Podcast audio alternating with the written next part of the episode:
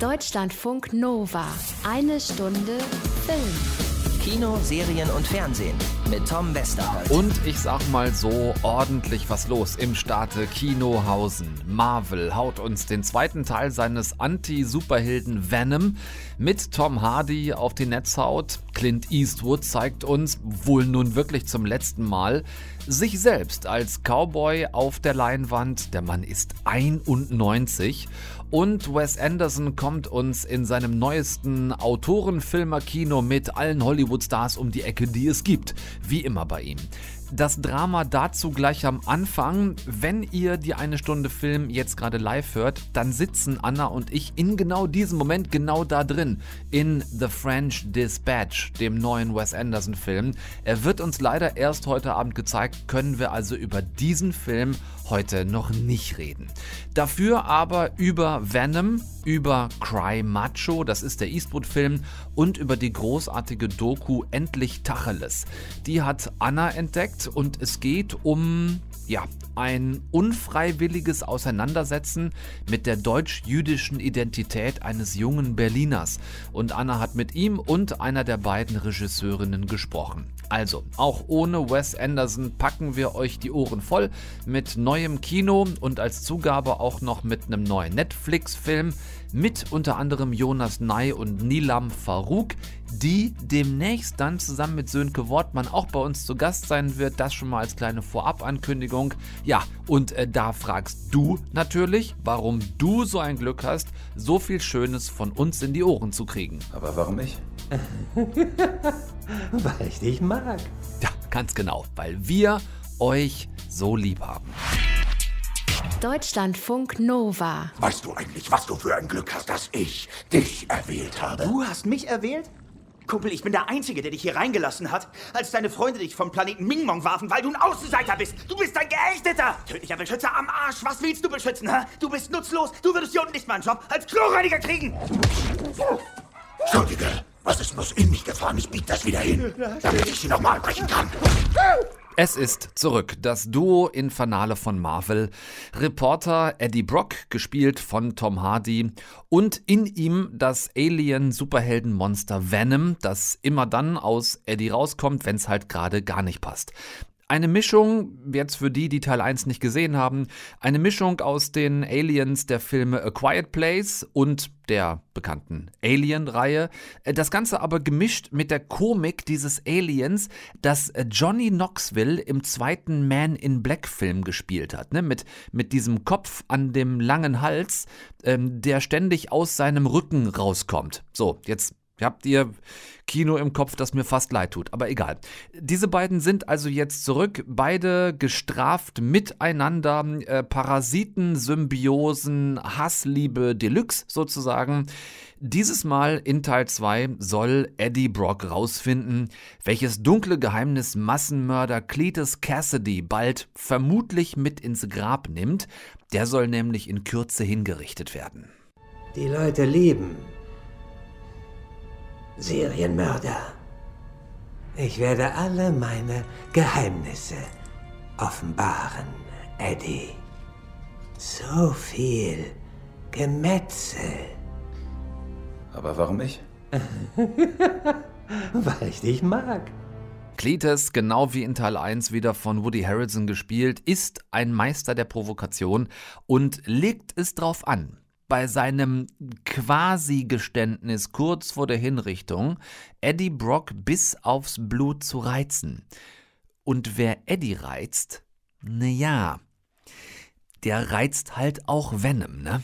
Ich wünsche mir für dich, dass dein Herz bricht. Oh oh, zu spät. Ich wünsche mir für dich, dass du deine Tage allein verbringst, so wie du es immer getan hast. Vorsicht, Kumpel. Was, was soll das hier werden? Du bist ein wucherndes Krebsgeschwür für jeden, der dich je geliebt hat, Eddie. Hast deine gutgläubige Verlobte betrogen? Und äh, kein Wunder, dass Daddy dich nie wieder ansehen konnte, nachdem du seine Frau umgebracht hast, deine Mutter. Ah, Nur weil du geboren wurdest. Absichtlich habe ich die Szene genau an dieser Stelle äh, sanft abgeschnitten, sage ich mal. So als wenn Venom jemandem den Kopf sanft von den Schultern knabbert. hab's. Denn alles weitere, was darüber hinaus noch in diesem Dialog stattfindet, wäre einigermaßen böse gespoilert und das machen wir hier ja nicht. Zweiter Venom-Film, soweit so machbar, aber leider mit einem Aber, weil aber nämlich ohne wirklich überragende Geschichte. Ähm, dieser Slapstick, der sich aus dieser Mensch und Alien in einem Körper äh, gefangen, ähm, der sich immer wieder mal ins eine oder andere Erscheinungsbild verkehrt, ähm, der sich daraus ergibt, der ist zwar ja echt unterhaltsam und sieht auch technisch gut aus, ist ja aber story-wise wirklich so alt wie Dr. Jekyll und Mr. Hyde. Also auch schon tausendmal gesehen. Prominentes Beispiel Hulk. Ne? Auch das geht ja letzten Endes auf Dr. Jekyll, Mr. Hyde zurück und auch bei Venom und Eddie Brock ist es letzten Endes nichts anderes. Und ich finde, äh, wenn die Origin Story halt schon in Anführungszeichen abgekupfert ist, dann doch bitte nicht auch noch die Sequel Story, also die Fortsetzung hier abkupfern. Ähm, an der Stelle jetzt, ich überlege gerade, aber geht es nicht ohne zumindest einen Spoiler-Ansatz.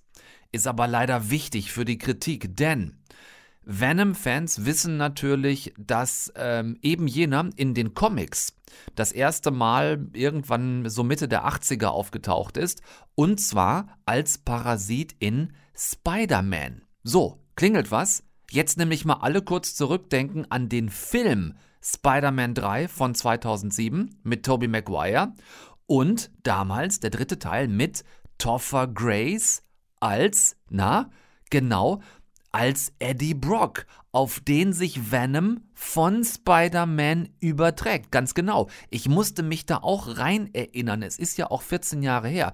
Aber wenn man das dann wieder weiß, dann verstehe ich nicht, und das ist der kleine Spoiler hier in Andeutung, dann verstehe ich nicht, warum uns Venom 2 Let There Be Carnage zu großen Teilen wirklich nochmal dieselbe Geschichte erzählt wie damals in Spider-Man 3. Nur ähm, eben hier jetzt ohne Spider-Man. Ich sag nur, wer den Film von damals wieder im Kopf hat, ich sag nur, die Glockenturm-Szene. Als hätte man die aus dem Film von damals rausgekopiert und dann hier reingepastet. Also die Abkupferung liegt einfach so mega deutlich auf der Hand und es ist ja beides auch noch Sony Pictures, ne? Was soll das? Ähm, ist 2007 schon so lange her, dass die denken, ach, pff, erinnert sich eh keiner mehr dran, können wir einfach mal so drehen. Nur halt nicht Spider-Man gegen Venom, sondern hier jetzt halt Venom gegen Carnage. Ich weiß es nicht. Ich fand's aber schade und das ist auch der große Punktabzug. Sony klaut letzten Endes bei sich selbst und macht das einfach nicht besonders geschickt. Jetzt werden die vermutlich hingehen und behaupten, das ist alles eine Reminiszenz, das ist gewollt, das ist eine Anspielung an damals, aber come on. Ähm, hier soll doch eigentlich eine ganz andere Geschichte erzählt werden. Ne? Und zwar die, die, wie jetzt schon oft genug gesagt, glaube ich, eben mit Spider-Man nichts zu tun hat, auf der einen Seite, sich aber die Final Battle-Szene von damals andererseits komplett klaut. So. Strange. Die Schauspieler machen's okay. Auch da nur ein okay, weil Tom Hardy, Woody Harrelson, Michelle Williams und Naomi Harris ja wirklich absolute Granaten sind, die hier aber auch wirklich in ihren Rollen kaum zeigen können, was sie wirklich drauf haben. Ich hatte auch das Gefühl, dass Tom Hardy irgendwie die ganze Zeit so mit angezogener Handbremse spielt. Ähm, weiß ich nicht, woran es gelegen hat. Es bleiben am Ende gut eineinhalb Stunden Popcorn-Kino. Ja, ich habe ein paar Mal ganz gut gelacht, aber auch das ganz deutlich, eine wirkliche Bewerbung für einen dritten Venom-Film ist das hier ab Donnerstag im Kino nicht. Anna.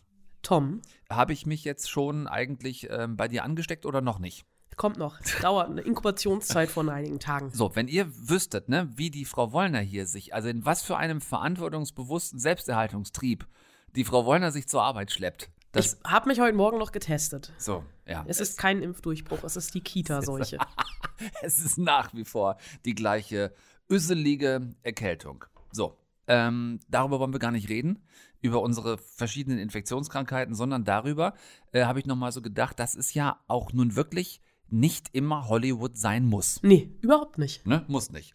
Deswegen reden wir jetzt über einen Dokumentarfilm, der mit Hollywood nichts zu tun hat, sondern vielmehr mit Berlin. Endlich Tacheles heißt er. Und auch wenn der schon seit letztem Donnerstag im Kino ist, werden den vermutlich so wenige Leute bisher wahrgenommen haben, dass wir da auch diese Woche noch drüber reden können, oder? Ja. Ja. Du hast nicht nur diese Doku schon gesehen, sondern du hast auch eine der beiden Macherinnen getroffen. Es sind zwei Regisseurinnen, richtig? Korrekt. Und du hast den Protagonisten getroffen, um den es geht, Jahr. Ja. Ähm, aber lass uns trotzdem auch hier vorne anfangen. Endlich Tacheles, worum geht's? Es ist ähm, die Geschichte von Ja. Das ist ein junger Berliner Jude, der sich selbst als unjüdischster Jude der Welt sieht. Und der wollte mit seiner Familiengeschichte bisher immer nichts am Hut haben. Der hat sich mit seinem Vater darüber gestritten, wirft ihm vor, am Holocaust zu leiden, ohne ihn erlebt zu haben. Und deswegen will er ein Computerspiel designen. Das heißt Shoah als Gott schlief in dem Juden sich wehren im Nationalsozialismus. Und bei seinen Recherchen in Krakau, dem Geburtsort seiner Oma Rina, die Vorbild für die Hauptfigur sein soll, da fängt er das erste Mal an, sich bewusst mit seiner eigenen Familiengeschichte auseinanderzusetzen und stößt auf ein ja, Familiengeheimnis. Und bei dieser Reise nach Krakau wird er begleitet von den Filmemacherinnen Jana Mattes und Andrea Schramm. Und es ist ein absolut aktueller Film über Erinnerung und Identität. Und ich habe eben mit Andrea Schramm und Ja gesprochen in ihrer Küche im Prenzlauer Berg und wollte von den beiden erstmal wissen, was die Ausgangssituation für den Film war. Ja, hat sich bei uns als Praktikant beworben und wir haben äh, an ganz anderen Stoffen zusammengearbeitet. Und sein Jüdischsein hat eigentlich gar keine Rolle gespielt. Und doch haben wir gemerkt, dass es in ihm arbeitet, dass er einen Rucksack auf seinen Schultern hat, wo irgendwas drin ist, was er gar nicht definieren kann. Und äh, den er aber auspacken wollte, um nachzugucken. Und das war für uns die Ausgangssituation zu sagen, das ist eine spannende Geschichte. Da ist ein junger Mann, der leidet an was und weiß nicht mal woran. Interessanterweise haben sie mich dann auch darauf angesprochen, also dass sie eine Idee hätten, vielleicht etwas Jüdisches zu machen. Am Anfang ging es ja eher darum, äh, jüdisches junges Leben in Deutschland so. Und dann hat man ja gesehen, was daraus geworden ist. Dann hat sich das halt nach und nach entwickelt. Also ich würde jetzt nicht sagen, so jetzt, jetzt kam die Idee, einen Kinofilm zu machen und der wird gut, sondern es hat sich irgendwie so entwickelt? Wir haben uns kennengelernt und, und haben dann andere Geschichten recherchiert und haben dann festgestellt, dass Jahrs Geschichte eigentlich sehr spannend ist. Ne? Und, und auch ähm, der Konflikt zu seinem Vater, also dass da ein junger Berliner Jude ist, der sagt, ich bin der unjüdischste Jude der Welt. Und ähm, der aus Opposition vielleicht auch seinem Vater gegenüber ein Computerspiel entwickeln wollte um den Holocaust für seine Generation zu erzählen, das fanden wir unheimlich interessant also, und, und spannend. Und ähm, für uns als Regisseurin war schon von Anfang an auch die Idee zu erzählen, wie sich die Traumata der Überlebenden bis in die zweite und vor allem die dritte Generation fressen. Hm. Ähm, es ist ja aber fast schon ungewöhnlich, würde ich sagen, für einen Dokumentarfilm, dass ähm, der Protagonist aus einer gemeinsamen anderen Recherchearbeit auf einmal zum Mittelpunkt eines eigenen Films wird. Äh, also dass vorher schon diese Verbindung da war. Wie war dann, dann die Zusammenarbeit? Also wie müssen wir uns das vorstellen, die, die Recherchen für den Film, die Dreharbeiten, ähm, diesen Weg dann gemeinsam zu gehen? Also ja, wusste schon ziemlich genau, worauf er sich einlässt als wir angefangen haben. Und dass wir uns schon kannten, das war eigentlich eher ein Vorteil, weil wir dadurch einen ganz anderen Zugang hatten, auch zu seiner Familie und zu ganz emotionalen Situationen. Und ähm, das hat es eher leichter gemacht. Und wir haben halt schon, also ja, war ja schon auch mit involviert, was drehen wir und hat auch erst sozusagen, ähm, ja, war vielleicht stärker involviert als andere Protagonisten. In dieser Hinsicht war ich halt stärker involviert, weil einfach wir auch schon genau von uns von vornherein kannten. Das heißt, wir haben auch zusammen überlegt, wo gehen wir hin. Zum Beispiel die Idee nach Krakau zu gehen, entstand ja aus der gemeinsamen Idee, so was für Orte besuchen wir. Und dann haben wir gesagt, Polen. Und dann kam Krakau. Und das war so eine gemeinsame, gemeinsame Idee. Ähm, und ich glaube sogar, es war in dieser Hinsicht vorteilhaft, dass wir uns schon vorher gekannt haben, weil da schon so eine Art Vertrauens, der Vertrauensbasis gewesen ist, besonders bei diesem sensiblen Thema. Und das haben wir im Film auch gesehen, dass am Anfang gerade mein Vater nicht so begeistert war von der Idee. So, man schlachtet jetzt diese Geschichte aus und macht daraus Geld so. Er hatte Vorbehalte, aber ich glaube, es war eher, dein Vater wollte dich schützen. Ja. Weil es wurde ja viel geschwiegen in der Familie. Die Geschichte wurde nicht erzählt, um Ja zu schützen. Und daher kommt ja auch, dass er diesen Rucksack trug, aber eigentlich nicht wusste, was da drin ist. Weil ihm nie was erzählt wurde. Und als diese gemeinsame Reise, wir hatten uns schon überlegt, wo fahren wir hin, was sind sozusagen die, die Orte der Familiengeschichte. Aber was dann da passiert ist, war für uns alle vollkommen neu. Und äh, da sind ja auch Sachen passiert, die wir uns vorher nicht hätten ausdenken können. Es gibt sehr viele schmerzhafte Momente, vor allem also emotional schmerzhafte Momente im Film. Ähm, wie war das für Sie beide, einmal auf der Regisseurinnenseite und einmal auf der Protagonistenseite, diese Momente mit der Kamera zu begleiten und dann eventuell auch die Kamera auszumachen, weil es vielleicht dann doch zu weit ging? Ich erinnere mich, also irgendwann habe ich aber die Kamera nicht mehr wahrgenommen. Das, weil wenn man tatsächlich so drei, vier Jahre zusammen dreht, also habe ich für mich das Gefühl gehabt, irgendwie so im ersten zwei Monaten, ja, und dann irgendwann habe ich es vergessen. Und ich erinnere mich sogar, dass ich in manchen Momenten, ich persönlich es auch wollte, dass die Kamera drauf gehalten wird. Ich erinnere mich noch an der Szene, wo wir, da ich da geweint habe, an der Kirche. Da habe ich sogar noch extra geguckt, ob die Kamera drauf gehalten wird, um dann weiterzumachen. Weil, ja, ich glaube, ja. diese Szene ist ein gutes Beispiel. Ähm, ja, fing dann an zu weinen und dann ist ja immer die Frage, macht man die Kamera aus? Und ich fand, unser Kameramann hat das richtig gemacht. Der ist zurückgegangen. Der hat ihm den Raum gelassen und äh, ja, hat uns jetzt nicht signalisiert, die auszuschalten. Aber natürlich hätten wir das Material niemals verwendet, wenn die Familie damit nicht einverstanden wäre am Ende. Und dass es schmerzhafte Momente gibt, ich glaube, das liegt im Thema. Also die Familie wollte letztlich auch diese Geschichte so erzählen oder, oder anders gesagt, also diese Geschichte ist schmerzhaft und ähm, ich finde, da kann man auch als Regisseurin die Kamera in den schmerzhaften Momenten nicht ausschalten, weil es einfach Teil der Geschichte ist. Gehe ich, geh ich 100% mit, ja. Sehr spannende Geschichte, die du da aufgetan hast. Ähm, sprechen wir gleich noch weiter darüber in eine Stunde Film. Deutschlandfunk Nova. Ja, ich sag einfach, wie es ist, ne? Anna äh, ist fremdgegangen.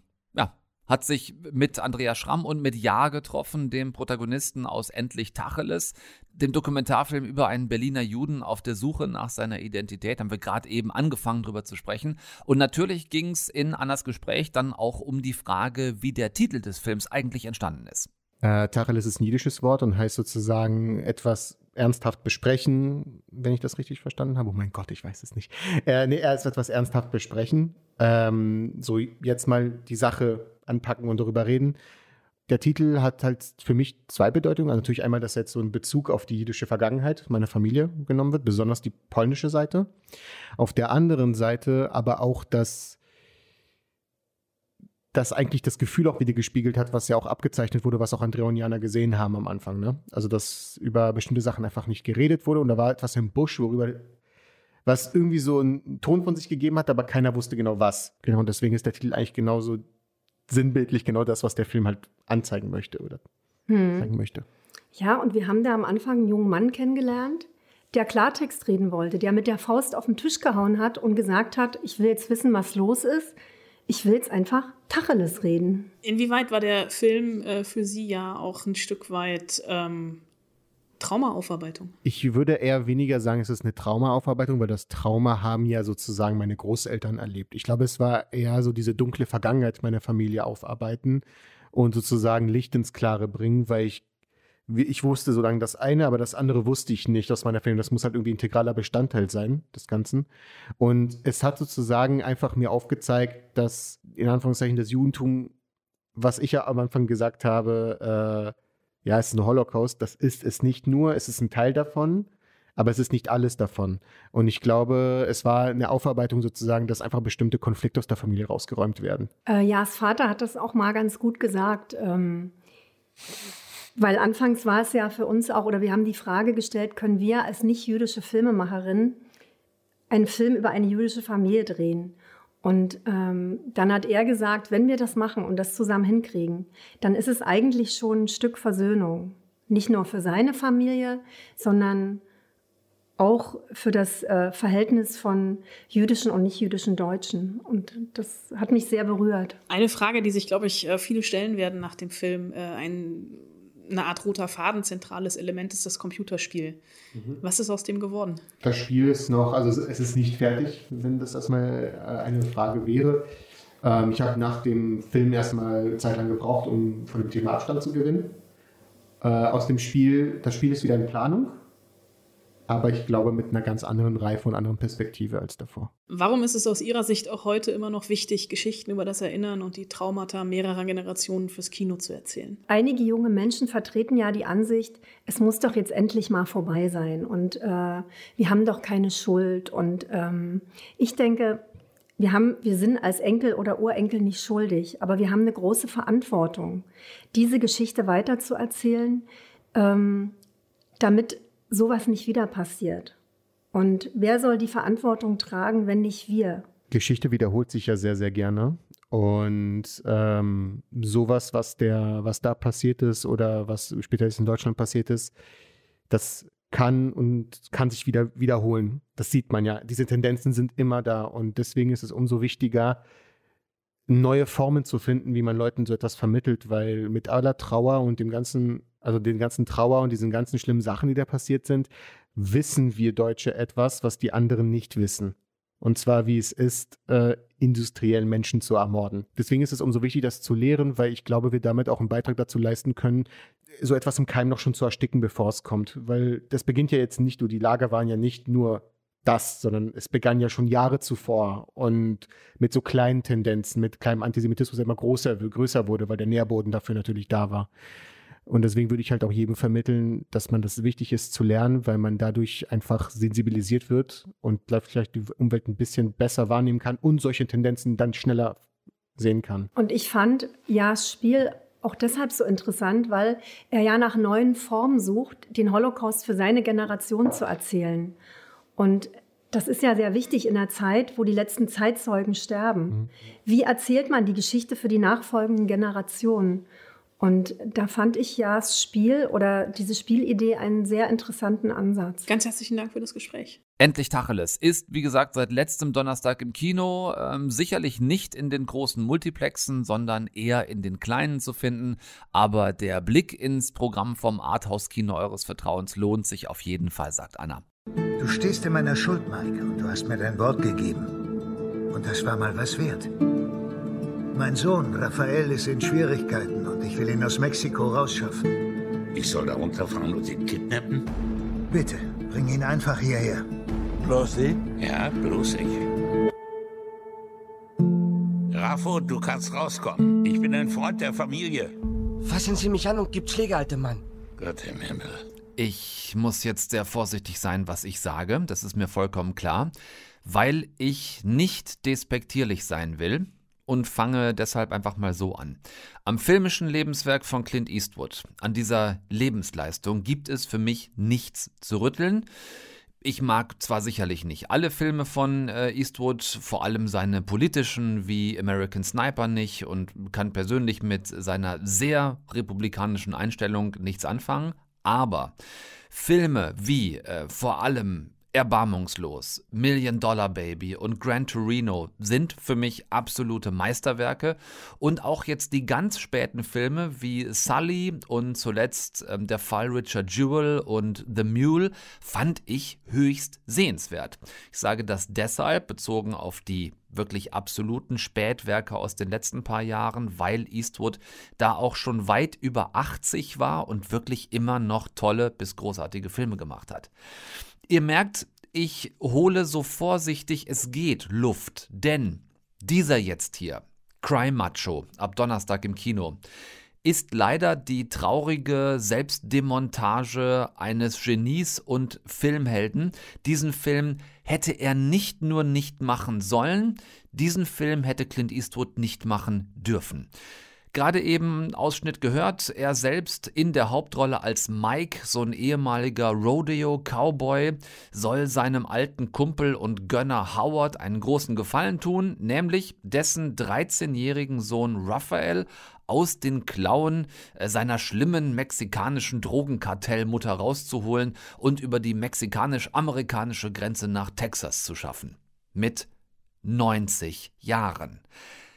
Sorry, aber das geht nicht. Ich werde dem Herrgott zwar auf Knien danken, wenn ich mit 90 noch so fit bin wie Clint Eastwood, aber ich würde dann halt auch nicht mehr so eine Rolle auf einer Leinwand spielen. Ich meine, ähm, einen 90-Jährigen, dem der Hosenbund wirklich bis zum Brustbein hochgeht, der gebeugt und mit seinen dünnen O-Beinen kaum noch laufen kann und der dann einen 13-Jährigen aus der mexikanischen Mafia raushauen soll, ähm, der sich ernsthaft mit den 30-jährigen Bodyguards der bösen, bösen Kartellmama anlegt, denen einen Kinnhaken verpasst und die dann aber auch ehrfürchtig äh, von dem alten Greis ablassen das tut mir echt leid, aber irgendjemand hätte Eastwood vor dieser filmischen Demütigung seiner selbst beschützen müssen. Irgendwer hätte zum damals 90-jährigen Eastwood, das ist 2020 im November gedreht, der Film, da war er 90, mittlerweile ist der Mann 91 Jahre alt, hätte damals zu ihm sagen müssen, Clint, mach du mal Regie, völlig okay, aber lass diesen Mike bitte wen anders spielen. Äh, auch dann die, die Dialoge auf diesem Roadtrip, der sich ergibt. Also äh, Mike, der wirklich Raphaels Urgroßvater sein könnte. Der ist 13, der Kleine. Ähm, der, der den Jungen in jedem Dialog auch immer so Kid nennt, so bla bla bla bla bla, Kid. Bla bla bla bla bla bla, Kid. Immer hinten dran. Und der parallel aber wirklich Mühe hat, sich auf den Beinen zu halten. Und ähm, die dann auf der Flucht vor Mama, auch so eine wirklich fast schon Karikatur, also unfreiwillig karikaturhafte Figur in diesem Film, die dann auf der Flucht vor Mama in so einem kleinen mexikanischen Dorf landen und Zuflucht suchen. Und da ist der alte Mike dann plötzlich äh, für alle Tiere im Ort zuständig, weil er ja als Ex-Rodeo-Cowboy so mega äh, mit Tieren mit Hufen umgehen kann. Das ist Senora Reyes. Hunde haben ihre Ziege angegriffen. Ich habe gesagt, du kennst dich mit Tieren aus. Ja, bringen wir sie mal dahin. Zu dem Tisch da, dann sehe ich sie mir an. So, zeig mal her. Zeig her. Oh ja.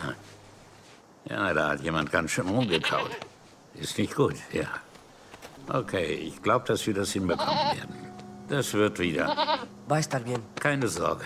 Ja, ist klar. Äh, Mike repariert jetzt aber nicht nur die hinkende Dorfziege, sondern nächster Hochpeinlichkeitsmoment, sondern reitet auch noch ein Wildpferd zu, selbst das sich äh, übrigens benimmt, als wäre es auf einer Mischung aus Koks, Crystal Meth und einer Pferdetränke voll Red Bull hängen geblieben.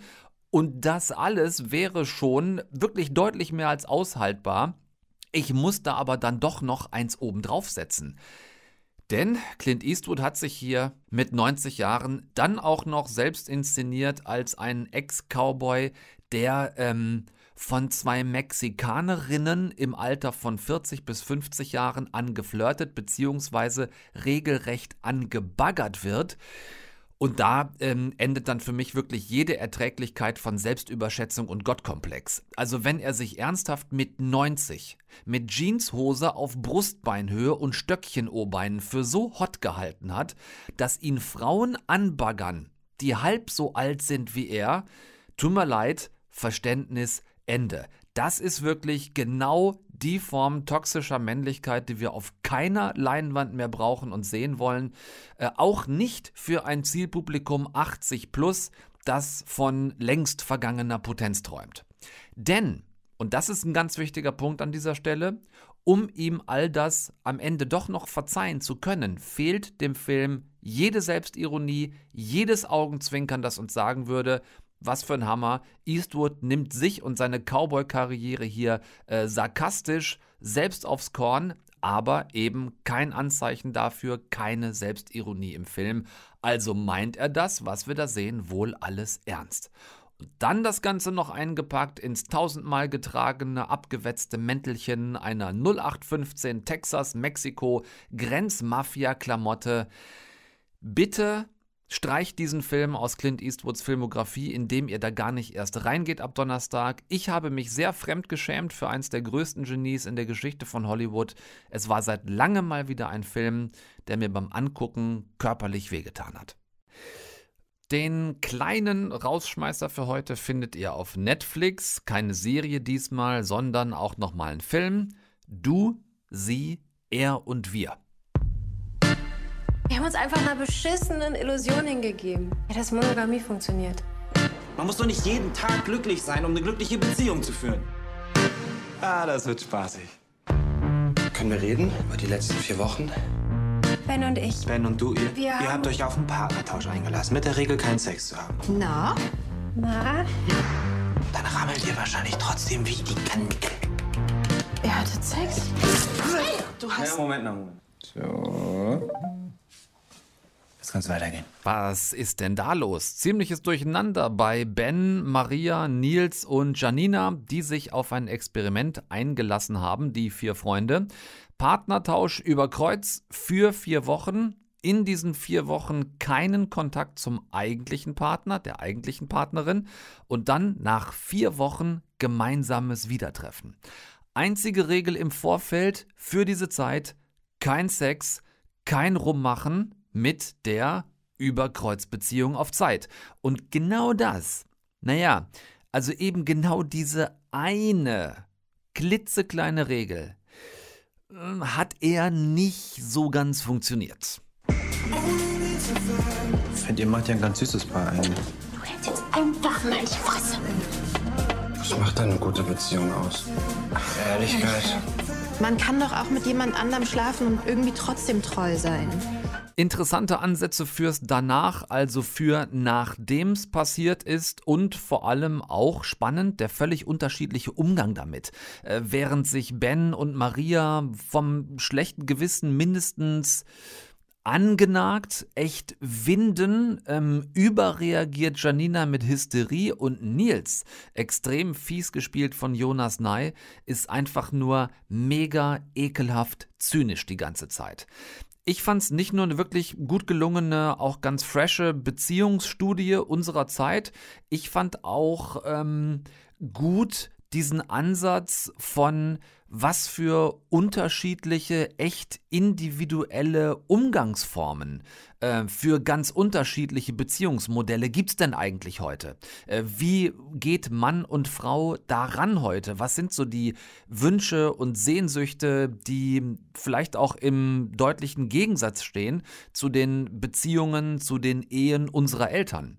Äh, toll gespielt von allen, Jonas Ney bereits erwähnt, halt mega zynisch, äh, Louis Nietzsche und Paula Kahlenberg eher so klassisch panisch, nachdem es halt passiert ist. Und Nilam Farouk ähm, hysterisch bis esoterisch. Und das alles wirklich schön zusammengefügt von Regisseur Florian Gottschick, von dem war auch schon der sehr gute Fucking Berlin, wer sich erinnert.